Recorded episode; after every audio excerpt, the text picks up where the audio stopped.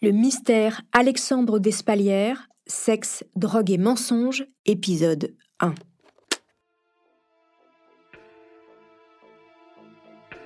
Alexandre Despalières se rêvait milliardaire, patron d'une multinationale, à la tête de plusieurs centaines d'employés aux quatre coins du globe. En attendant la réussite, l'homme se drapait de tous ses artifices.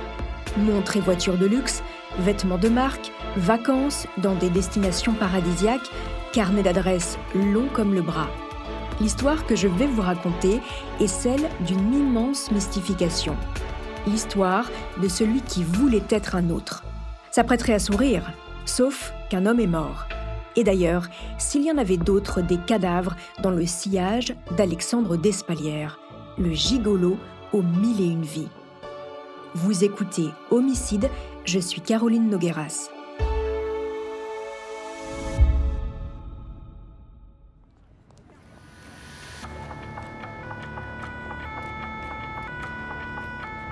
Paris, 12 novembre 2008. Les pompiers sont appelés à l'hôtel Abba, 20 bis rue de la Gaîté, dans le quartier de Montparnasse. Arrivés sur place, les secours grimpent au premier étage et pénètrent dans la chambre 111. Ils découvrent au sol le corps nu d'un homme. Prostré à côté de la victime, son compagnon. Alexandre Despalières est en état de choc. C'est lui qui a contacté les secours. Dans un état second, il pleure et supplie qu'on réalise sur son conjoint une greffe de foie. L'homme étendu s'appelle Peter Aikin. Pour lui, il n'y a plus grand-chose à faire, sauf peut-être constater le décès. Les pompiers passent le relais à la police. Le corps est transféré à l'Institut médico-légal. Dans la chambre d'hôtel, les enquêteurs réalisent les premières constatations. La chambre est en ordre, pas de traces de lutte, rien ne manque il n'y a pas eu de vol. Sur la table de nuit et dans la salle de bain, il découvre des médicaments. Beaucoup de médicaments.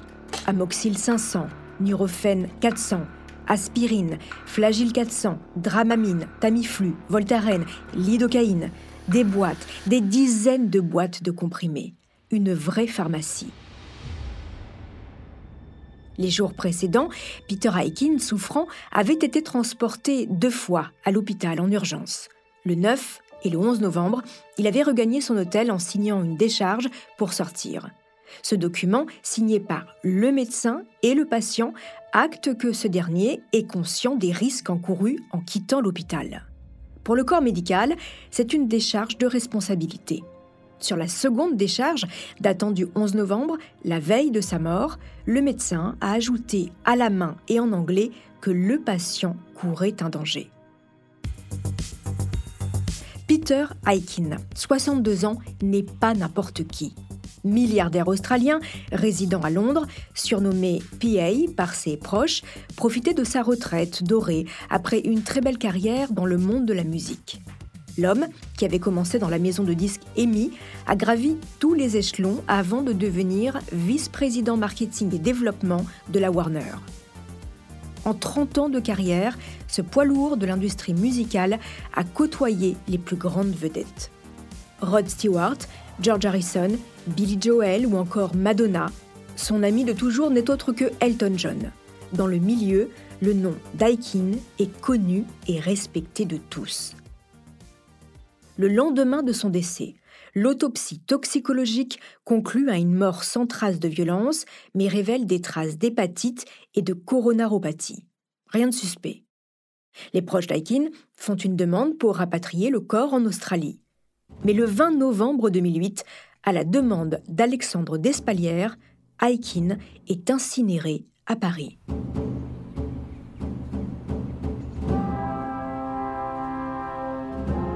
La cérémonie se déroule dans une salle en sous-sol du cimetière du Père-Lachaise. L'ambiance est sinistre. Alors oui, vous me direz, c'est un enterrement. Mais Peter Hiking était un homme flamboyant et prévoyant. En 2002, lors de la rédaction de son testament, il avait donné des instructions très précises pour le jour du grand départ. Il souhaitait une cérémonie chez lui en Australie. Son neveu, pasteur, était chargé de diriger l'enterrement. Tout était planifié jusqu'à la musique qui l'accompagnerait dans sa dernière demeure, Funeral for a Friend d'Elton John. la décision d'Alexandre passe mal chez les proches du mania australien déjà sonné par la mort subite de ce dernier. Très peu ont eu le temps de faire le déplacement. La cérémonie ne réunit qu'une poignée de personnes. Pas de stars, aucun des très nombreux amis du défunt. Les doutes et la colère se substituent à la peine à l'issue de cette cérémonie glauque expédiée en moins d'une heure sous un ciel gris et froid. Mais la loi est du côté de celui qu'on appelle Alex. Depuis quatre semaines, lui et Peter Aikin avaient contracté une union civile à Londres. Ils étaient paxés. Cette union, intime, célébrée le 10 octobre, venait couronner une histoire d'amour qui avait débuté il y a plus de 20 ans.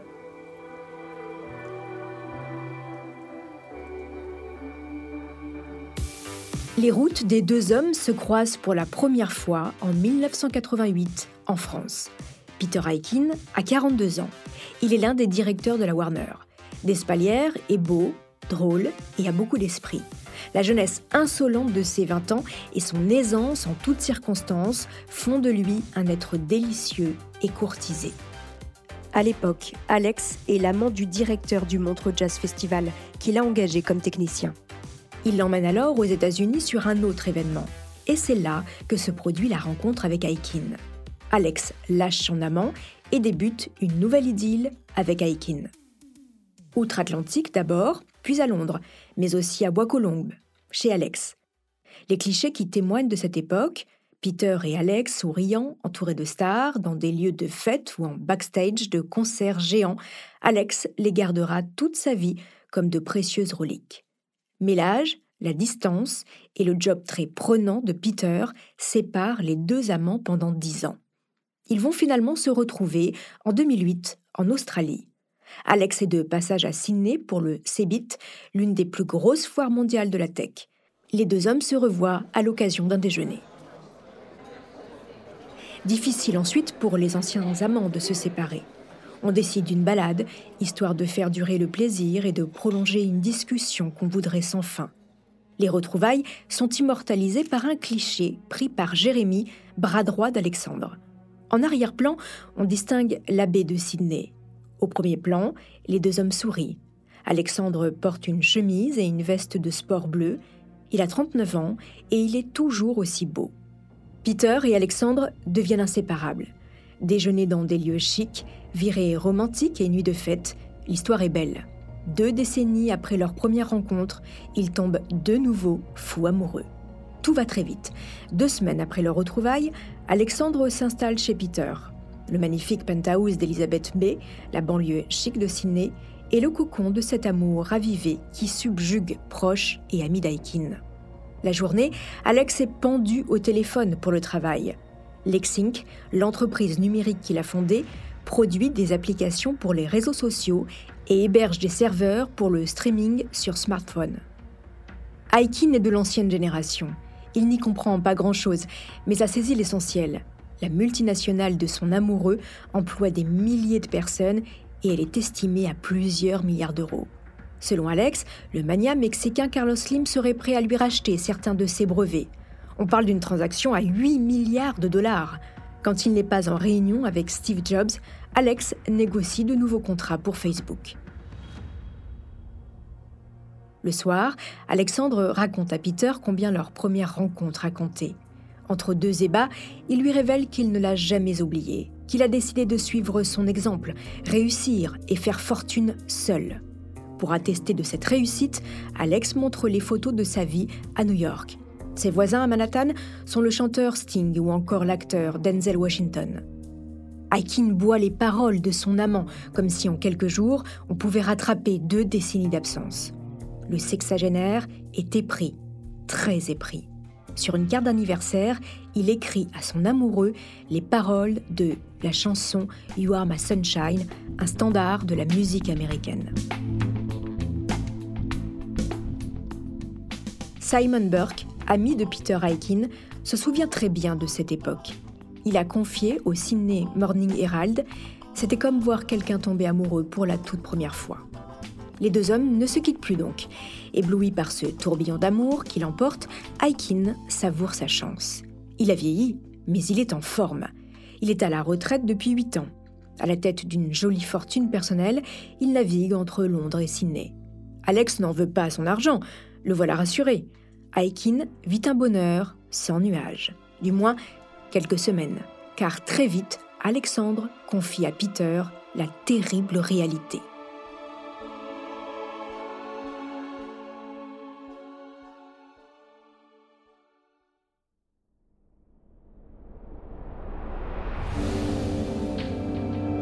Alexandre se dit condamné.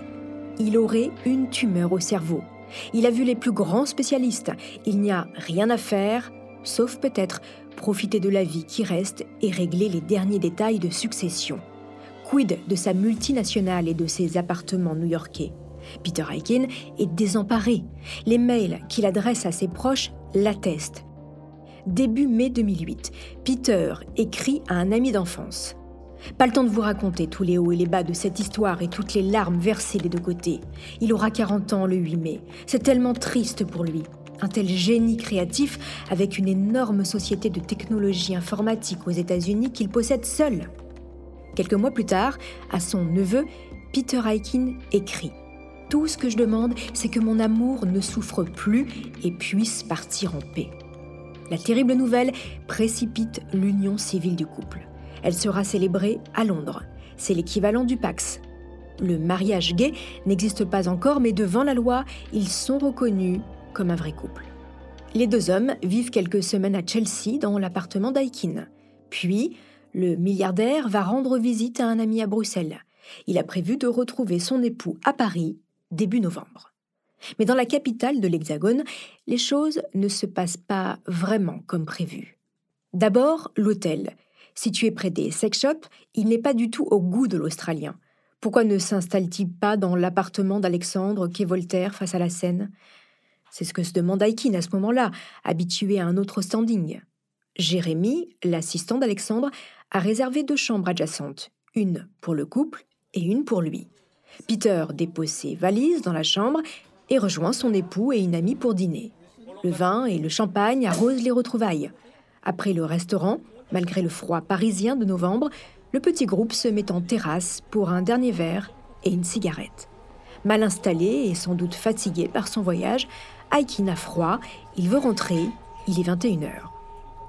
L'ami d'Alex se propose de le raccompagner. En rentrant dans l'hôtel, Aikin vacille et chute. Alex est immédiatement prévenu et on appelle les secours. Les jours suivants, les disputes se multiplient, les malaises d'Aikin aussi. Les secours sont dépêchés deux fois à l'hôtel bas. À chaque fois, Peter est hospitalisé et fait des pieds et des mains pour sortir. Son troisième malaise, le 12 novembre, lui sera fatal. Dès le lendemain, des spalières entament les démarches pour l'incinération. Pour les proches de la victime, rien ne colle. Ils découvrent un veuf éploré, mais en pleine forme. Depuis l'Australie et Londres, ils se mobilisent et écrivent aux juges chargés de l'enquête à Paris en leur faisant part de leurs doutes sur Alexandre Despalières. Ils en sont certains. L'état de santé de Peter Aikin était bon avant son escapade parisienne. 25 février 2009. Le parquet parisien décide de classer l'affaire. Peter Aikin est mort d'une surdose de doliprane et d'une pathologie cardiaque. Malgré la distance, le clan Aikin ne désarme pas. Surtout que Despalières ne se complaît pas dans le deuil comme on pourrait s'y attendre. À Londres, où il est de retour, il siphonne une partie du compte bancaire de Peter Aikin. Il mène la grande vie, dort dans des palaces et achète trois Porsche. En quelques mois, un million d'euros est dilapidé. En juin 2009, le juge d'instruction reçoit une lettre qui pourrait relancer l'enquête. Elle est signée Peta Campbell. Cette femme, résidente australienne, connaît bien Alexandre Despalières. Il a partagé pendant 17 ans la vie de son frère aîné, Marc. L'ex-belle-sœur a des choses à dire. Elle explique que si elle a décidé de le contacter, c'est parce qu'elle a appris que la succession de Peter Aikin s'élevait à plus de 20 millions de dollars. Peta Campbell raconte. Alexandre Despalières a un long passé d'escroc et peut-être un tueur en série. C'est la cinquième personne en six ans qui a été retrouvée morte en sa présence. Il s'agit de Monique et Marcel Despalières, ses parents, et les deux parents encore vivants de Monique et Marcel. Un héritage en ligne directe a suivi. Je crois qu'Alexandre a empoisonné toute sa famille. Il a organisé les crémations de tous les corps très rapidement. Cette lettre va en effet relancer l'enquête et pousser la justice à creuser un peu plus la piste d'Espalière. Ils vont découvrir que tout est faux. L'homme n'a ni fortune ni tumeur au cerveau, mais il a déjà un lourd passé d'escroc. C'est ce que je vous raconterai dans le deuxième épisode de cette série, Le mystère d'Espalière, sexe, drogue et mensonges.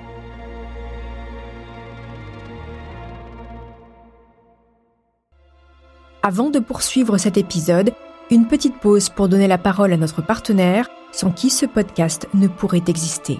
Restez avec moi, on se retrouve juste après.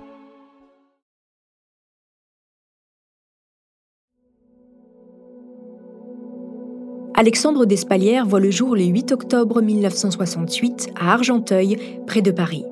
Il vient fermer le banc d'une fratrie de trois garçons. Tous portent des noms d'empereurs, car Marcel, le père en est persuadé, ses fils lui assureront la fortune.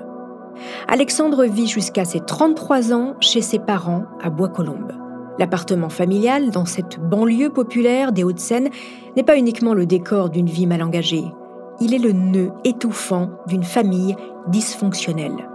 C'est ici que va se sceller le drame de celui sur lequel sont placés tous les espoirs et qui emportera tout le monde dans la chute et la désolation.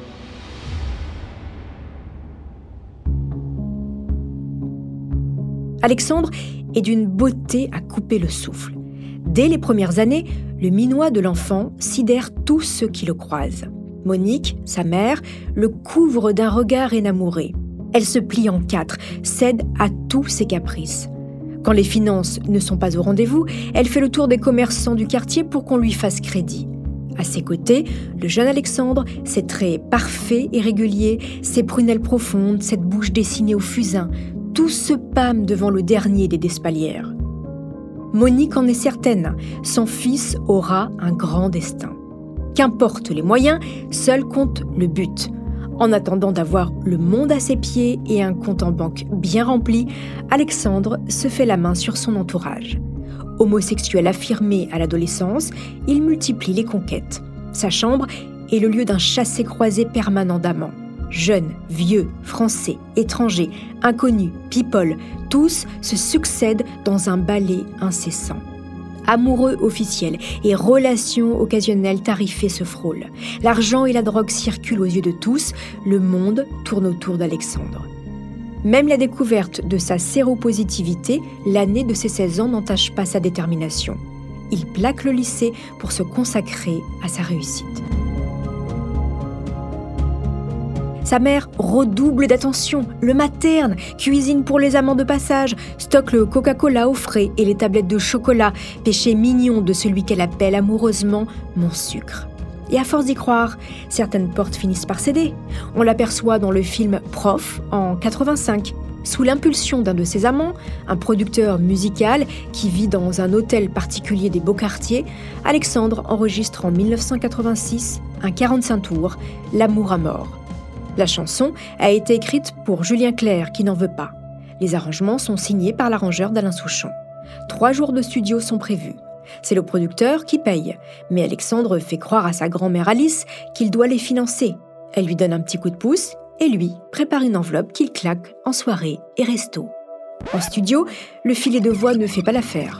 En trois jours, impossible de boucler le titre de 3 minutes 50. L'ingé son double la voix, met le paquet sur les cœurs. J'ai pris tous les trains de nuit, squatté ses yeux à Orly, sans savoir si elle y viendrait. Combat qui condamne à la peine capitale. L'amour à mort sur les rives de son corps. À l'époque, le playback est de rigueur.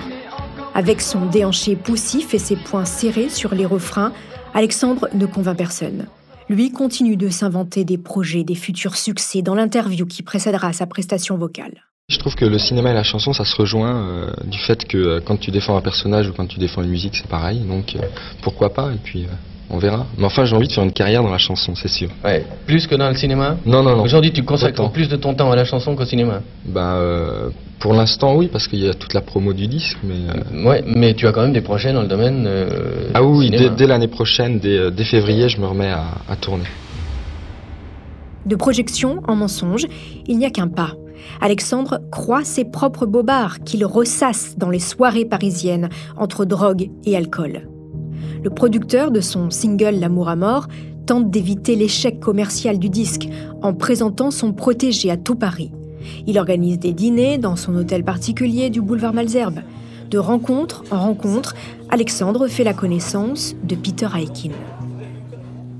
Pendant quelques mois, Alex suit Aikin dans le sillage des stars qu'il produit. Paris, Londres, Miami, des loges de Madonna en séance shopping avec Elton John, avec qui il a une aventure. Loin de couper le cordon avec l'appartement de Bois-Colombes, Alexandre y traîne son nouvel amant, Peter Aikin. Le célèbre producteur australien se retrouve dans la salle à manger de Monique et Marcel. On se passe les photos d'Alexandre avec les vedettes du moment. Les parents d'Alexandre représentent tout ce que le jeune homme déteste, mais il reste son public nécessaire, ceux à qui il répète à longueur de journée qu'un jour, il partira d'ici sans pour autant le faire. Elton John téléphone un soir, moment de gloire pour le jeune homme, comme le raconte Sophie Bonnet dans son ouvrage Le maître et l'assassin. Je vous lis un extrait. Un soir, le miracle se produit. Elton John téléphone au domicile des Despalières, à l'heure du dîner pour être sûr de le joindre. Alex quitte la table en s'excusant et repousse son assiette de viande fumante. On ne fait pas attendre Elton. La conversation dure une quinzaine de minutes. Il regagne sa place en silence, traversant le salon, la tête haute, sûr de sa bonne étoile, incandescent parmi les mortels, auréolé de la gloire de celui qui a été élu. Elton veut travailler avec lui. Elton veut coucher avec lui. Le destin l'a choisi. D'ici quelques semaines, quelques mois tout au plus, le succès rejaillira. Si Elton John prend la peine de composer son numéro, alors le monde se pliera à sa volonté. En fait, la star mondiale veut juste revoir son amant, un soir, alors qu'il est en concert à Paris. La collaboration restera horizontale. Qui est dupe? Monique sûrement.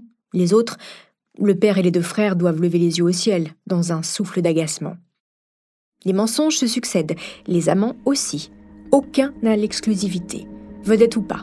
Despalières séduit et congédie au gré de ses humeurs. Il cumule les relations. Bastien, David, Michael et les autres, sans oublier ceux dont on ne connaît pas le nom mais qui payent et offrent des cadeaux. Sa chambre de Bois-Colombes abrite ses amours mortifères. Contaminé par un amant, Despalières contaminera à son tour. À ceux qui lui demandent pourquoi il vit encore chez ses parents, Alexandre élude, ménage un silence lourd, comme un secret, ou alors il ment carrément. Ses fadaises sont grosses comme son orgueil boursouflé, mais à chaque fois ça passe. Son mensonge récurrent de l'époque, il serait en fait Morten Arquette, le leader charismatique du groupe AA. Écrasé par le succès de son groupe, il se cache en France, dans une famille banale. À l'époque, le tube du groupe norvégien, Take On Me, et son clip mêlant prise de vue réelle et images d'animation est un carton planétaire. Alexandre n'a pas choisi cet homme au hasard. Le titre qui caracole au sommet du top 50 pendant 24 semaines se vendra à plus de 7 millions d'exemplaires dans le monde. Despalières est persuasif. Lui et Morten Arquette se ressemblent comme deux gouttes d'eau. Et puis, nous sommes dans les années 80. Internet et les smartphones n'existent pas. Parfois, Despalières alterne. Il est en fait le fils caché d'Elizabeth Taylor. L'actrice américaine l'a confié à une famille française qui se charge de l'éduquer pour ne pas gêner sa carrière internationale. Despalières a un charisme dingue, un mélange de séduction et d'autorité qui lui permettent de soumettre tout son petit monde à sa volonté, une aura qu'il renforce à coups de médicaments. En 2001, beaucoup meurent autour de lui. Son père d'abord, ses deux grands-mères et ensuite sa mère. En 12 mois, ils succombent tous dans des circonstances troubles. Rien ne crimine formellement, mais dans la famille, les langues se délient. Les proches s'étonnent, s'interrogent. Son ex-belle-sœur fait ouvertement part de ses doutes. En 2012, interrogée par le Parisien, Alexandre Despalières répond sans embâge à ces accusations d'empoisonnement qui n'ont fait l'objet d'aucune poursuite. J'aurais tué mes parents et mes grands-parents. Comment dire de telles conneries? Ma grand-mère, que j'adorais, est morte à 99 ans. C'est l'ex-femme de mon frère Marc qui m'accuse. Elle lui en veut et fait tout ce qu'elle peut pour l'emmerder. Si j'ai empoisonné mon père, pourquoi mes frères n'ont rien fait C'est pas moi qui ai signé la crémation de mes parents. Je suis parti aux États-Unis sans prendre d'héritage. Pourtant, tous ceux qui l'ont côtoyé l'affirment. Le surnom d'Alexandre, c'est Vidal, du nom du dictionnaire médical. Composition, posologie, circuit pour s'en procurer. Despalières est incollable sur les médocs. Il fournit ses amants, soulage ses parents, fait le tour des pharmacies pour en récupérer sans passer par l'étape ordonnance une connaissance qu'il utilise sur lui-même. Il est capable en quelques jours de modifier son état physique en perdant jusqu'à 10 kilos et en faisant apparaître des symptômes pour affoler et attendrir ceux qui l'entourent. Fin 2002, Alexandre quitte enfin Bois-Colombes, direction les États-Unis, la côte ouest, plus exactement West Hollywood. Coincé entre Beverly Hills et Los Angeles, ce quartier est réputé pour ses hôtels de luxe, sa population riche et homosexuelle. Tout pour plaire à Despalières, qui est accompagné dans son nouveau départ par son amant de l'époque, Zachary. Quelques mois après son arrivée, installé à la piscine du Beverly Hills Hotel, Alexandre croise le regard de Marcel Becker, une très belle brune de 65 ans.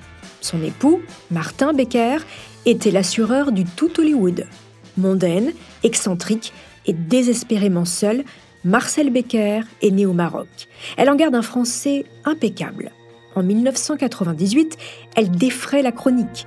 Lors d'un vol intérieur, American Airlines Los Angeles-New York, elle a eu maille à partir avec l'équipage qui aurait malmené son bichon maltais, Don Pérignon, à qui elle avait pourtant acheté une place. La veuve se lancera dans une procédure judiciaire qui lui coûtera 2 millions d'euros et finalement une condamnation. Mais qu'importe, Marcel Becker est riche, riche à ne plus savoir qu'en faire. Et ça, Alexandre l'a bien compris. Eh bien, elle aussi tombe sous le charme du français et le couvre de cadeaux. Lui la couvre de compliments comme il sait faire et d'attention. Il lui a dit qu'il était orphelin, milliardaire et malade. Un mal incurable le ronge et sans famille, il s'inquiète de ce que va devenir sa fortune. Oui, oui, vous ne rêvez pas, c'est le même bobard qu'il servira plus tard à Peter Aikin. Marcel Becker tombe dans le panneau et décide de l'adopter. Le 8 novembre 2002, il signe les papiers au tribunal. Alexandre Despalières devient Alexandre Becker. L'adoption est scellée par une belle journée de festivités. Marcel Becker offre à Alexandre une montre Piaget, réplique exacte de celle qu'elle a au poignet. Le soleil californien inonde une terrasse, Marcel Becker trépigne d'impatience en regardant Alex ouvrir le paquet. Ses gestes sont délicats, sûrs. Il se pâme devant le présent et fait mine de refuser sur le ton de ⁇ Oh non, c'est trop !⁇ Le soir, Marcel Becker donne une réception avec quelques amis et sur la vidéo tournée, on voit les convives ravis. Ça rit, ça trinque, on félicite la maman et le fiston qui s'enlacent. La scène est immortalisée par Zachary, son amant, qui avec son caméscope ne rate pas une miette. Mais la fête ne dure pas. Tard dans la soirée, Alexandre évoque l'héritage trop pressé d'être couché sur le testament de sa nouvelle mère adoptive. Le bel Alex met Marcel dans une colère noire. Elle décide de mener son enquête. Quelques coups de fil à Paris plus tard, elle découvre la vérité. Alexandre n'a rien, ni fortune, ni tumeur. Dix jours plus tard, l'adoption est annulée par le juge. Entre-temps, Alexandre a supplié Miss Baker de le revoir une dernière fois. Un ultime dîner au cours duquel elle est prise de violents maux de ventre. Transportée à l'hôpital en urgence, elle en ressortira quelques jours plus tard, certaine d'avoir échappé à une tentative d'assassinat. Sans le sou, Despalières retourne en France. Affaibli mais pas abattu, comme à chaque fois, celui qui se présente maintenant comme Alexandre Baker va retrouver sa ronde des amants. Et parmi eux, un célèbre avocat un ténor du barreau, un pénaliste très en vue à la réputation redoutable. Avant de poursuivre cet épisode, une petite pause pour donner la parole à notre partenaire sans qui ce podcast ne pourrait exister. Restez avec moi, on se retrouve juste après.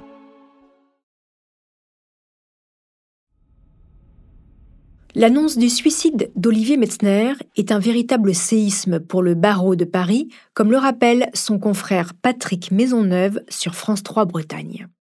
C'était quelqu'un qui était très, très déterminé, très combatif, euh, qui était un, travailleur acharné, qui était quelqu'un qui était vraiment engagé dans sa, vie d'avocat. Je crois que sa vie d'avocat lui prenait euh, l'essentiel de euh, de sa vie tout court. Sa vie, le jour peut-être, mais la nuit, c'est une toute autre histoire. Loin des couloirs du palais, le ténor est un homme taciturne, entouré d'amants jeunes, parfois très jeunes. Metzner et Despalières sont de très vieilles connaissances. Ils se rencontrent pour la première fois en 1993. En 1992, Alex a 24 ans. Il croit encore en ses chances de percer dans la musique.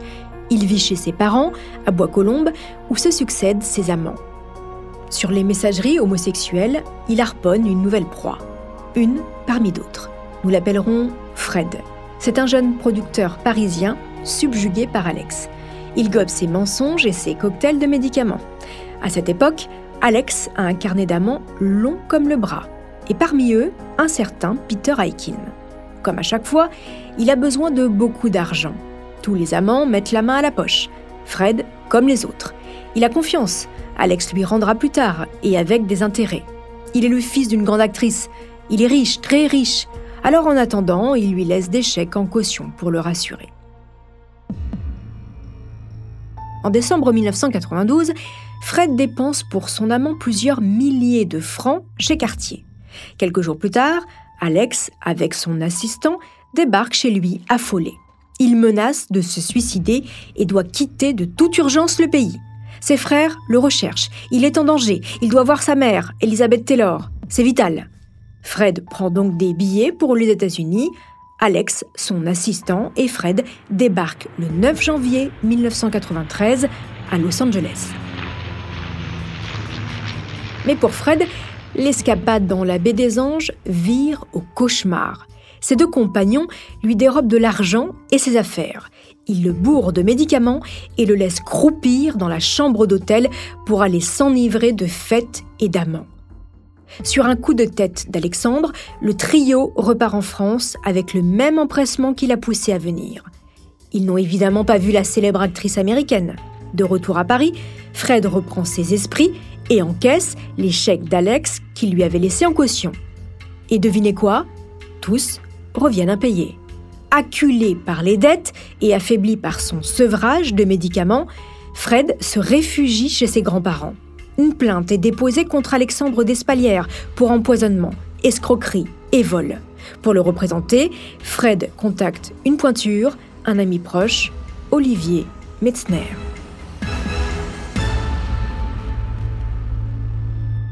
Au milieu des années 90, Metzner est l'avocat que tout le monde commence à connaître. Sa spécialité, traquer le vice de procédure, invalider des poursuites pour arracher le non-lieu. Pendant que son armée de collaborateurs décortique les dossiers comme des fourmis, Metzner balade sa silhouette trapue, ses lunettes portées très basses sur le nez, sa voix nasillarde et ses volutes de cigares dans la salle des pas perdus du palais de justice de Paris. Sa réputation le précède. Le succès et l'argent arrivent comme une vague, mais rien ne comble sa solitude. Petit et pas franchement beau, Metzner entretient son goût d'esthète en s'entourant de jeunes hommes et en collectionnant des œuvres d'art. Ses clients connus braquent sur lui les projecteurs tant espérés. Florent Pagny dans son procès pour fraude fiscale, le floc Prigent dans l'affaire Elf, Metzner et de tous les procès médiatiques. Despalières, sous le coup d'une plainte de Fred, prend les devants et décide de rencontrer Metzner. Ils se connaissent de vue dans des soirées parisiennes du milieu gay. Despalières sort le grand jeu à l'avocat que tout Paris s'arrache. Subjugué lui aussi par la beauté et la jeunesse dont il est pourvu, Metzner lâche son ami Fred et client en lui rendant son dossier. Pire, en sous-main, il travaille pour Despalières. Après une première confrontation entre les deux hommes, le juge prononce un non-lieu. Il n'y aura pas de poursuite. Tenace, Fred fait appel. En 1994, le juge ordonne un complément d'information. L'affaire va traîner trois ans avant de se clore définitivement. Despalières est blanchi. Cette tentative d'empoisonnement a lieu 16 ans avant la mort de Peter Aikin. En attendant, nous sommes en 1993. Metzner et Despalières deviennent amants. Le gigolo s'installe même un temps chez l'avocat qui lui aménage une chambre et lui met à disposition un budget pour ses faux frais. Alors oui, la relation est non exclusive, donc tumultueuse. 19 ans les séparent, mais le goût du people, un penchant pour les drogues et le luxe les réunissent. Alex claque souvent la porte. Metzner menace plus d'une fois de couper le robinet. Alors Alex se radoucit, rentre au bercail, refait ce qu'on lui demande, divertir et ramener des minets pour des nuits sans fin. Metzner finance les escapades américaines des années 2000. L'histoire dure qu'à un cas. Le lien se distend parfois au gré des rencontres, mais jamais ils ne seront vraiment. Ce lien est au cœur du livre publié par la journaliste Sophie Bonnet, Le Maître et l'Assassin, paru en mai 2022 aux éditions Robert Laffont.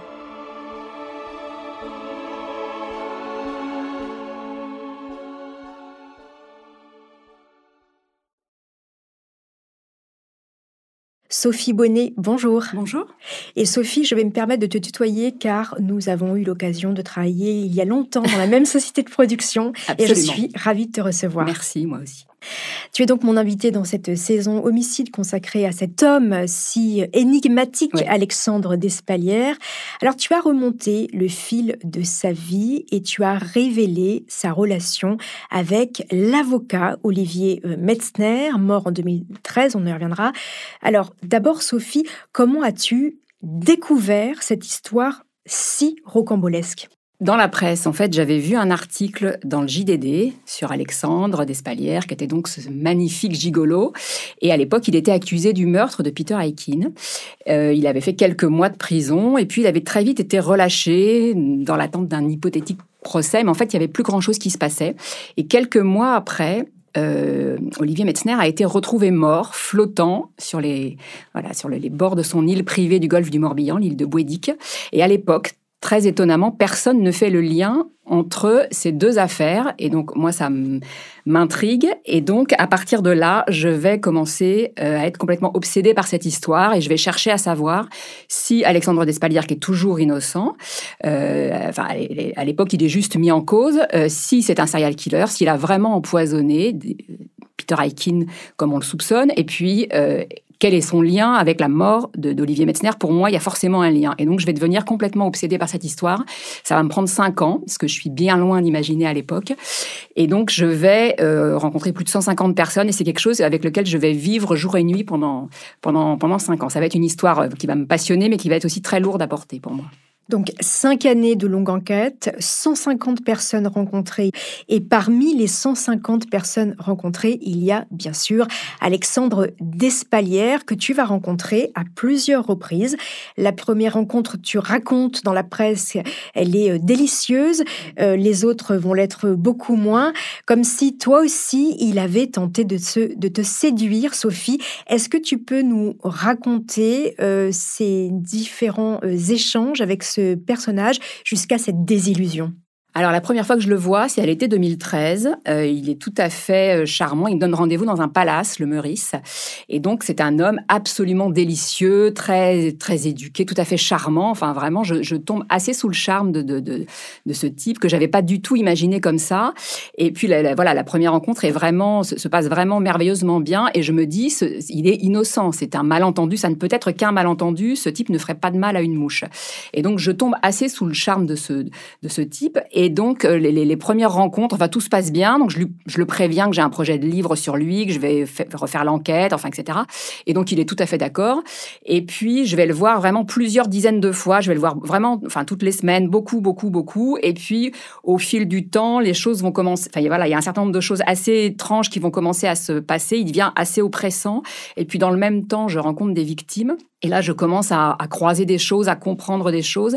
Et puis, c'est vraiment c'est un, amoncellement de témoignages de gens qui ont été empoisonnés, des gens qui ne se connaissent pas entre eux, qui me racontent les mêmes choses. Ils sont tombés euh, euh, dans, leur cuisine, dans leur chambre. Enfin, vraiment, ils ont voilà. Et donc, je, finis par comprendre que euh, ce type maîtrise à merveille l'art du poison. Enfin, c'est quelqu'un qui, qui connaît très très bien le, toutes les dosages, toutes les molécules. Et puis, il, utilise les médicaments. Alors, certaines sont certaines personnes sont au courant mais enfin, il a tout à fait des, des techniques assez extraordinaires pour euh, mettre les gens sous emprise. Alors, Parfois, il tue, mais la plupart du temps, c'est juste pour mettre les gens sous emprise et c'est toujours dans un but économique.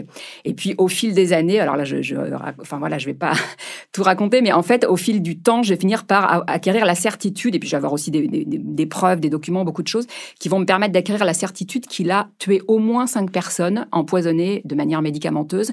Donc, ses deux grands-mères, son père, sa mère, et puis Peter Aikin, euh, son mari. Et puis, la grosse question vraiment pour moi, c'est de savoir s'il a également tué Olivier Metzner mais je vais acquérir la, certitude que c'est un empoisonneur et alors il empoisonne au paracétamol, ce qui est vraiment une méthode assez parfaite et redoutable parce que c'est assez indétectable. Le doliprane, c'est en vente libre. Et si vous en donnez des doses assez fortes de manière régulière, le, foie va finir par lâcher de manière, euh, enfin, c'est, ça se passe forcément, ça finit forcément par la mort. Et c'est quelque chose auquel on ne pense pas. Il y a désormais très peu d'empoisonneurs. Et voilà, donc il, a, mis au point une espèce de méthode assez particulière et redoutable.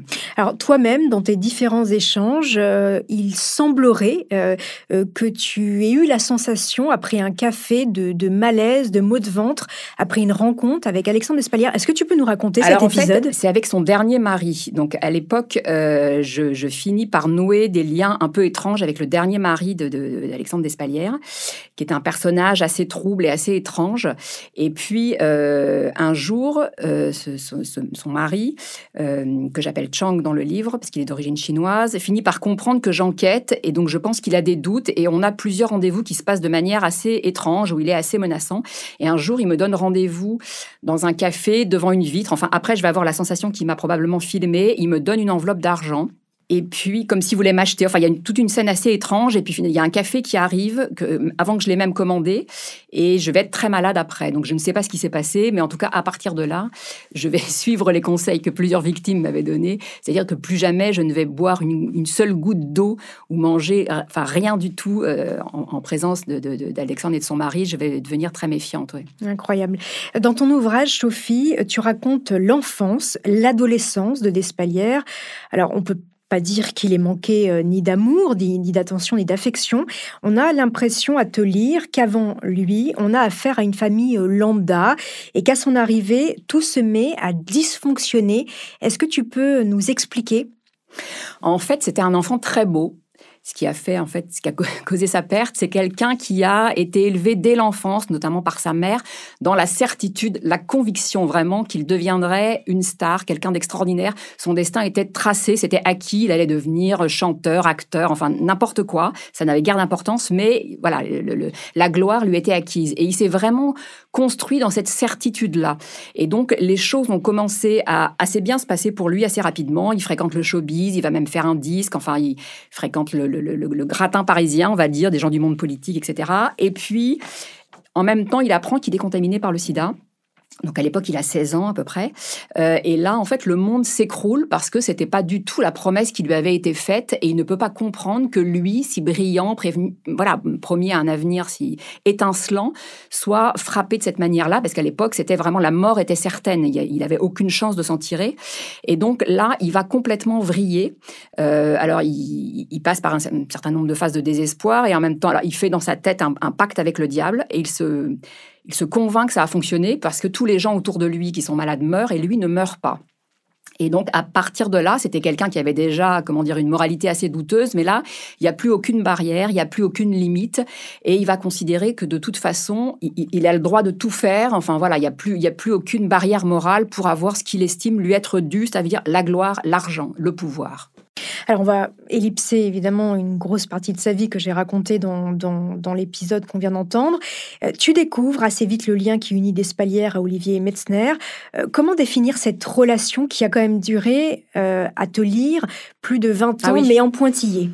Alors, en pointillés, non, pas vraiment. Enfin, c'est-à-dire qu'ils ont été amants pendant plus de 20 ans. Alors, Metzner était un des pénalistes, les plus, enfin, vraiment un des hommes les plus puissants de Paris. Il avait une fortune colossale et il avait une vie privée très secrète avec des gigolos, de la, de la drogue, etc. C'était quelqu'un qui avait la conviction d'être si laid que de toute façon, personne ne l'aimerait pour lui-même et qu'il était obligé de payer. Et donc, très rapidement, il a commencé à payer des gigolos.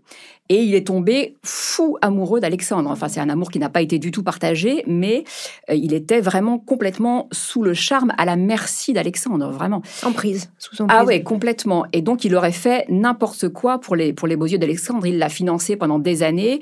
Il a participé à tout un tas d'escroqueries auxquelles, enfin, il a, il a comment dire, qu'il a caché parce qu'Alexandre se faisait passer pour un peintre, etc. Et puis, en fait, ce qui est quand même terrible dans cette histoire, c'est que quand ils se rend, enfin, ils deviennent vraiment intimes en 92. Et à partir de là, ils ne vont plus jamais se lâcher. Et donc, en 92, en fait, Alexandre est mis en cause dans une première affaire d'empoisonnement. Il manque de, tuer quelqu'un déjà euh, avec du paracétamol. Et donc, c'est un, c'est un producteur de cinéma parisien. Et donc, euh, euh, Alexandre va demander de l'aide à Olivier Metzner, en fait. et donc, Metzner va faire pression en sous-main sur les victimes. Enfin, il y a tout un tas de, d'actes qui vont permettre qu'Alexandre ne soit jamais ne soit jamais inquiété et ce qui se noue, c'est en fait une histoire d'amour sur une première tentative d'empoisonnement. Metzner sait parfaitement qu'il met dans son lit un empoisonneur, un assassin potentiel. Donc, euh, enfin, c'est voilà, c'est une, relation assez assez particulière où chacun a joué franc jeu. Ils ont partagé beaucoup de secrets. Alexandre a fourni beaucoup de jeunes hommes à Metzner, enfin, et, lui lui donnait de l'argent en échange. Enfin, c'est une une, histoire assez, assez, assez sombre aussi. Et puis il y a eu aussi beaucoup de chantage. Olivier a fait euh, a fait l'objet de beaucoup de chantage de la part d'Alexandre qui connaissait beaucoup de secrets. Mhm. Merci beaucoup Sophie Bonnet. Je rappelle le titre de ton ouvrage, Le Maître et l'assassin paru aux éditions Robert Laffont. Euh, je te garde avec moi, on te retrouve dans l'épisode 4. Alex est revenu dans la vie du ténor en 2007. Mais les choses ont changé. L'avocat est en position de force. Il y a un autre coq dans la basse-cour. Alexandre n'est pas jaloux. Les deux hommes se partagent l'appartement et l'emploi du temps du maître des lieux qui s'amuse de cette concurrence malsaine. C'est Alex qui perdra ce duel en quittant la France. Il a mieux à faire. Il a repris contact avec Peter Aikin. Au moment de la mort de ce dernier, Despalières est toujours domicilié chez Metzner. Une proximité qui va précipiter le ténor du barreau dans cette affaire dont il se serait bien passé. Avant de poursuivre cet épisode, une petite pause pour donner la parole à notre partenaire, sans qui ce podcast ne pourrait exister. Restez avec moi, on se retrouve juste après.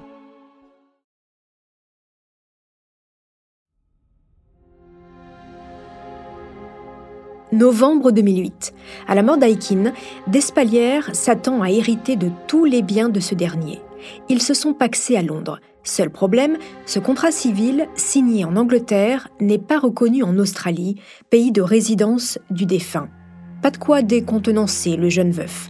Alex produit donc un testament signé par Aikin le 8 août 2008 qui fait de Despalières son légataire universel. En Australie et à Londres, les proches de la victime s'organisent. Gary Perrit, son neveu, décide de porter plainte contre Despalières et conteste l'authenticité du testament. Metzner, chez qui Despalières est domicilié, est entendu par le juge d'instruction.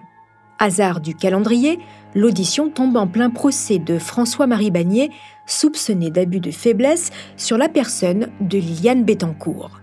Hervé Temim, avocat du neveu d'Aikin, défend Bagné tandis que Metzner représente les intérêts de François Meyers-Bettencourt, la fille de l'héritier L'Oréal. Tout ça, on le saura bien plus tard, mais en attendant, cette audition connue des seuls initiés fait tâche. Dans le bureau du juge, Olivier Metzner, qui est pour une fois du mauvais côté si on peut dire, ne se démontra pas. Oui, il connaît Despalières. Oui, il a déjà croisé Peter Aikin. Et non, il n'a jamais entendu parler de ce testament. Depuis deux ans, l'enquête pour faire la lumière sur la mort du producteur fait du surplace. Si aux yeux de la justice française, rien n'incrimine d'Espalière, les proches de son défunt mari ont découvert tous ces mensonges.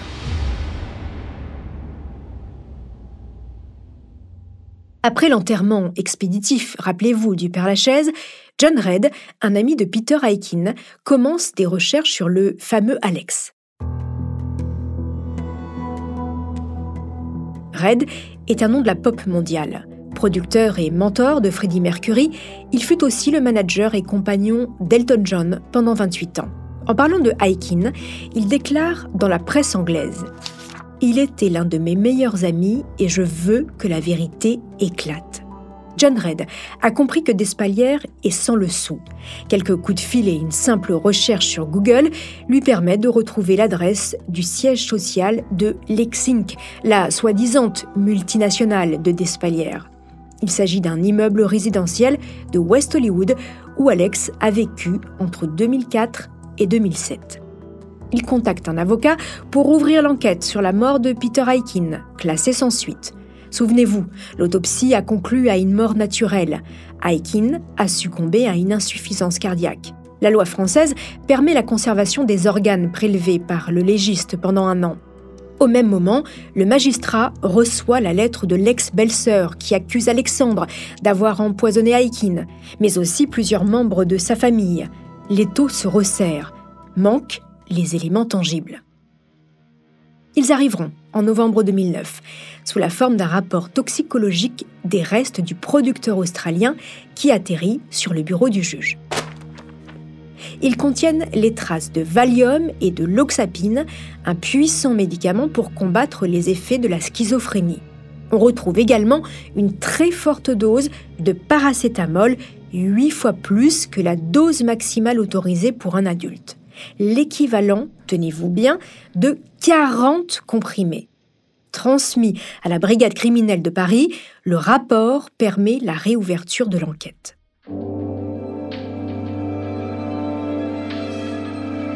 Un mois plus tard, la famille australienne remet la main sur les comptes et les biens d'Aikin. Un accord financier est signé avec Despalières, à qui on laisse sur le compte joint 600 000 euros. Mais ce compte sera bloqué par la justice française car en juin 2010, Alex est mis en examen. Garde à vue, interrogatoire, incarcération, puis remise en liberté pour erreur de procédure ou encore en raison de son état de santé. Pendant dix ans, Alexandre Despalières va vivoter au rythme d'une justice qui piétine. En 2010, Alexandre est incarcéré il raconte à l'autrice Sophie Bonnet. On m'a tout fait. En prison, je me suis retrouvé sans argent, je devais travailler, j'ai postulé, je suis allé voir le chef, et cinq jours après, j'avais un boulot. Je faisais des trucs pour Christian Dior, pour Lacoste, on m'a fait vivre le pire qu'on puisse faire vivre à quelqu'un. On m'a mis dans une prison épouvantable, on m'a mis à Fresnes, la punition quoi. Mais même derrière les barreaux, le bel Alex n'a rien perdu de sa superbe, surtout depuis qu'il a fait la connaissance d'une visiteuse bénévole. Aristocrate qui s'ennuie, Émilie, comme je l'appellerai, a tout pour lui plaire. Une ligne de guêpe, une particule qui sent bon la fortune et un besoin désespéré de se rendre utile. La bénévole vient voir son prisonnier jusqu'à trois fois par semaine. Elle l'aide à cantiner, lui remonte le moral et fait même passer des messages à Olivier Metzner. Au parloir, elle est subjuguée par les traits délicats, l'élégance de la conversation et l'immense culture de son protégé, victime, selon elle, d'une terrible erreur judiciaire. Les enfants d'Émilie sonnent la fin de la fête. Ils ne veulent plus que leur mère fréquente cet ancien tolard qui commence à coûter cher. Alexandre, libéré pour raison de santé, se rabat sur une nouvelle proie. Il est dans sa période famure, mère de substitution.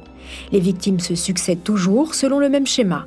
Elle l'héberge, le gâte, le dorlote, avant de se lasser de ses caprices et de ses crises de colère. Pas le temps de s'apitoyer, Alex, lui, est déjà parti vers une nouvelle proie. Despalières est une tornade qui détruit tout sur son passage. Il saccage les appartements qu'on lui prête, vide les comptes, piétine les cœurs et lamine les égaux. Trop heureuse d'être sortie de ses griffes, ses victimes ne se risquent pas à porter plainte. En mai 2016, Despalières est un homme libre mais en sursis. Il participe à une émission sur son affaire sur la chaîne RMC Découverte. Interrogé par Carl Zero, il continue de clamer son innocence. Quand le journaliste lui demande de quoi est mort son mari, il répond Il prenait de la cocaïne depuis 30 ans, donc ça flingue un peu le corps. Il bossait 16 heures par jour. Euh, quand il a arrêté de travailler, il n'a pas arrêté ça. Des affirmations qui seront corroborées par une contre-expertise réalisée sur une mèche de cheveux. Peter Aikin, accro à la coque, John Red dénonce cette absurdité. Oui, Peter buvait et mangeait souvent plus que de raison, mais la drogue, non. Pour lui, c'est Alexandre qui a tué son ami. Quand Carl Zero lui demande ce qu'il pense des accusations de Red, il dodeline de la tête, sourit légèrement et lâche. Le même John Red qui m'écrit qu'il m'aime et compagnie, c'est grotesque. Alors John Red, je connais depuis pas mal d'années. Euh, certaines personnes tombent amoureuses de moi, et quand ils ne peuvent pas arriver à leur fin, il y a une espèce de vengeance. Et là, c'est une vengeance de tapette.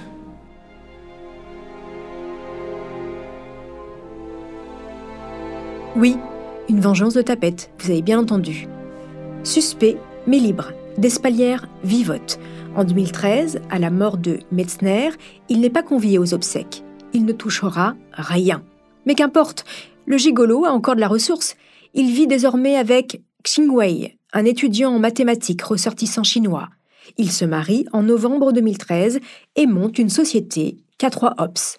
Le procédé mis au point a pour ambition de détourner les ondes électromagnétiques générées par les appareils électriques pour les convertir en électricité, comme il l'explique dans cette interview on a identifié que les gens avaient besoin d'énergie, qu'on consomme beaucoup trop d'énergie et qu'on peut très bien alimenter des petits appareils électroniques avec euh, euh, tous ces, kilowatts euh, d'énergie qui sont jetés dans l'air par les téléphones portables, les tablettes, les satellites, les Wi-Fi. Mais la réussite n'est pas au rendez-vous.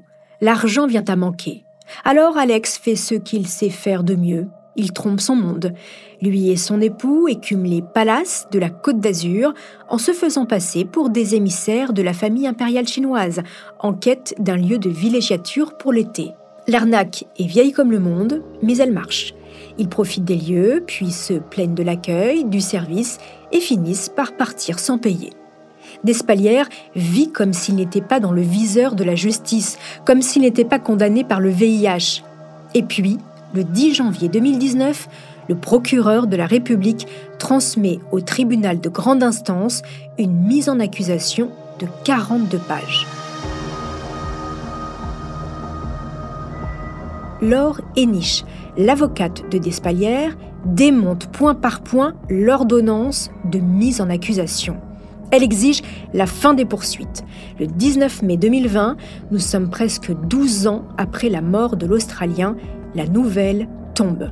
Despalières est renvoyé devant les juges pour le meurtre de Peter Aikin et falsification de son testament. Dans le clan Aikin, on se dit qu'on touche enfin au but. Et pourtant, Despalières leur réserve une ultime pirouette. 2021. Despalières n'est plus que l'ombre de lui-même. S'il est pour le moment encore innocent des faits qu'on lui reproche, il est condamné par la médecine. Son époux saisit la Cour de cassation pour retarder le procès. Il est débouté. Le procès est fixé au 7 juin 2022. Les débats sont prévus pour durer dix jours. Seulement, voilà. 26 janvier 2022. Alexandre Despalières, 53 ans, sans profession, est transféré à l'hôpital Bichat dans le 18e arrondissement de Paris. Il meurt le jour même à 19h, du Covid-19 selon le certificat de décès. L'information sort 15 jours plus tard dans Le Parisien. Voici ce que l'on peut lire. Affaire Despalières, le bel Alex est mort. Alexandre Despalières ne sera jamais jugé pour le meurtre de Peter Aikin. Le dandy jet-setter à la vie rocambolesque était accusé d'avoir empoisonné en 2008 l'ancien dirigeant de la Warner Music pour capter son héritage.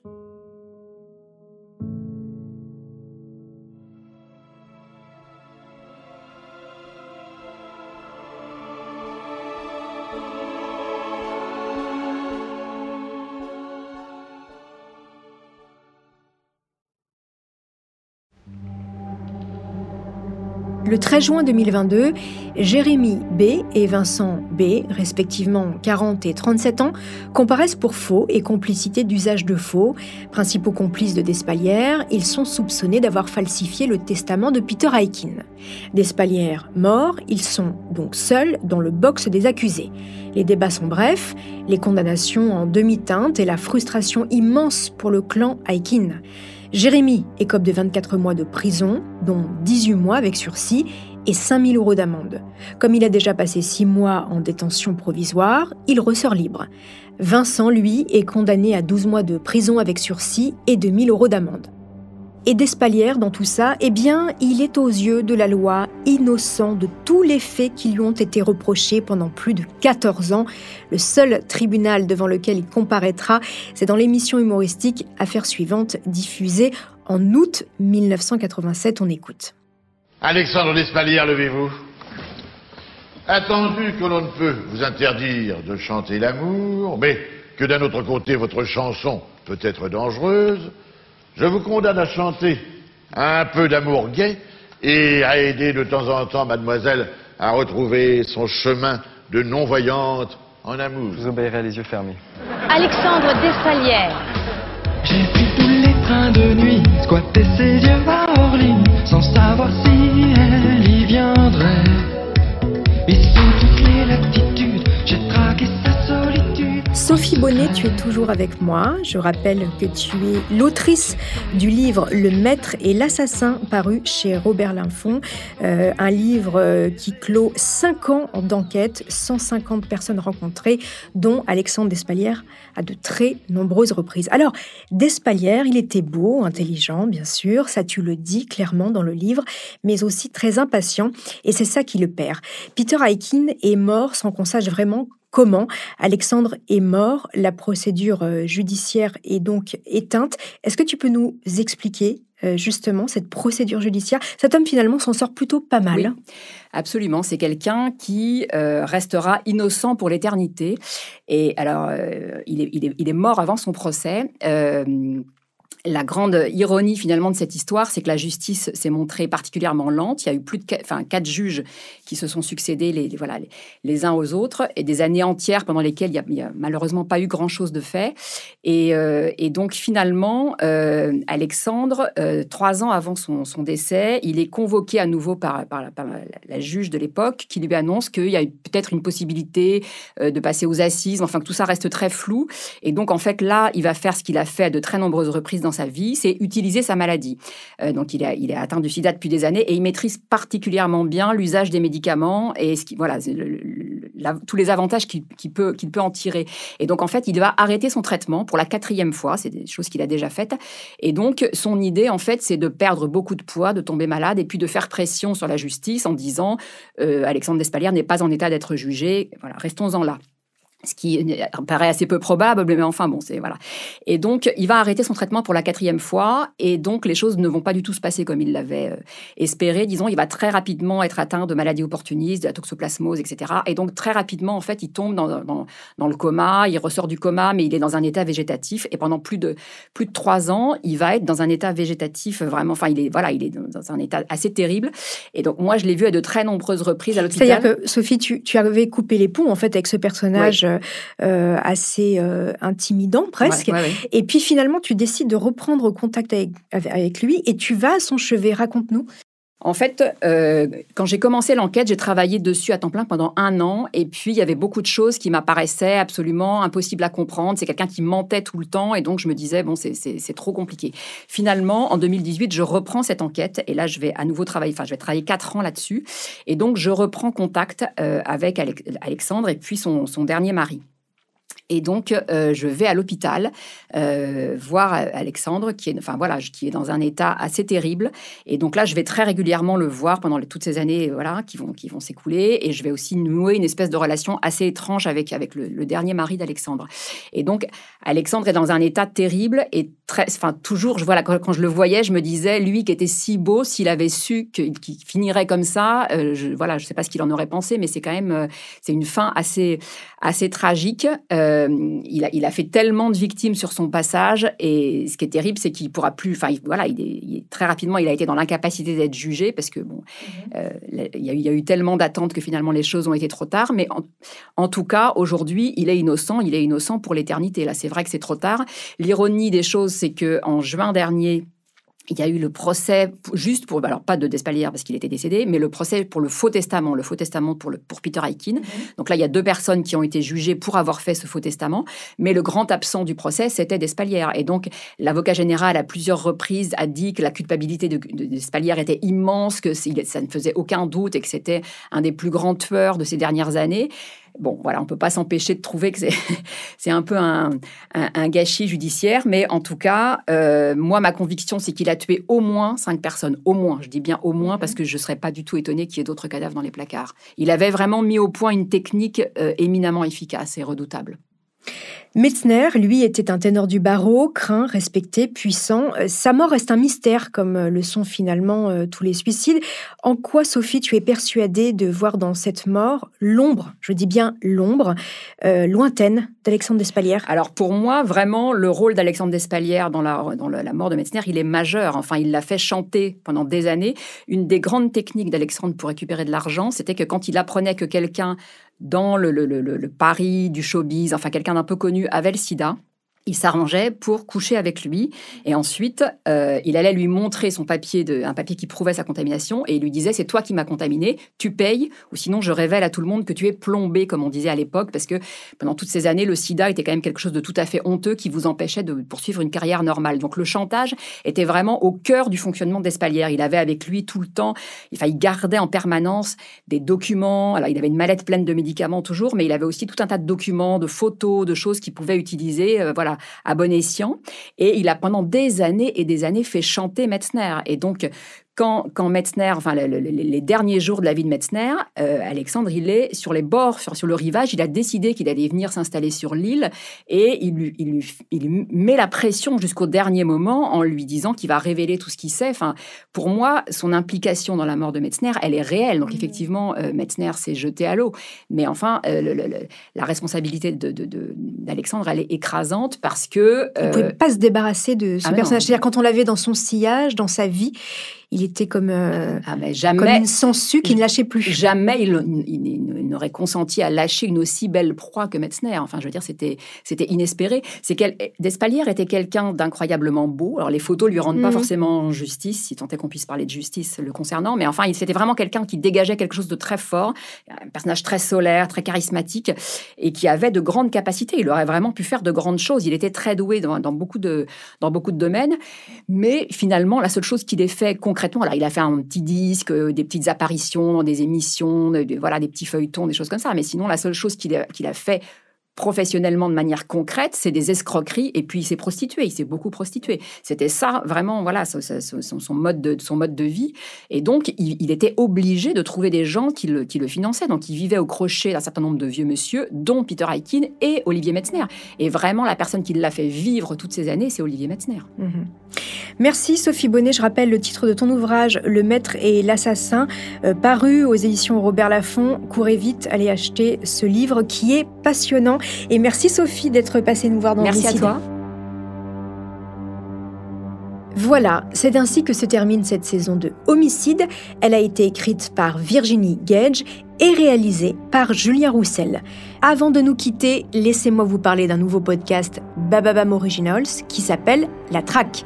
Si vous aimez Homicide, je pense que vous allez adorer ce podcast qui nous fait revivre des traques, des cavales, des évasions toutes plus spectaculaires les unes que les autres. Mais surtout, il nous raconte à chaque nouvelle saison un duel sans merci entre deux camps qui s'affrontent, le truand et la police. C'est un récit immersif, incarné par deux voix, qui nous plonge dans l'univers de l'un et de l'autre pour saisir le point de vue de chacun. La première saison est disponible depuis le 8 mars sur toutes les plateformes d'écoute. C'est l'occasion de découvrir la traque de l'un des hommes qui fut le plus recherché de France, Redouane Faïd. Le nouveau podcast de Bababam, La Traque, est disponible tous les mercredis sur toutes les plateformes d'écoute et sur bababam.com. Merci de nous avoir suivis. Si cette saison vous a plu, n'hésitez pas à nous mettre des étoiles sur vos applis de podcast, de parler de homicide et de mettre des commentaires sur Instagram ou sur Twitter.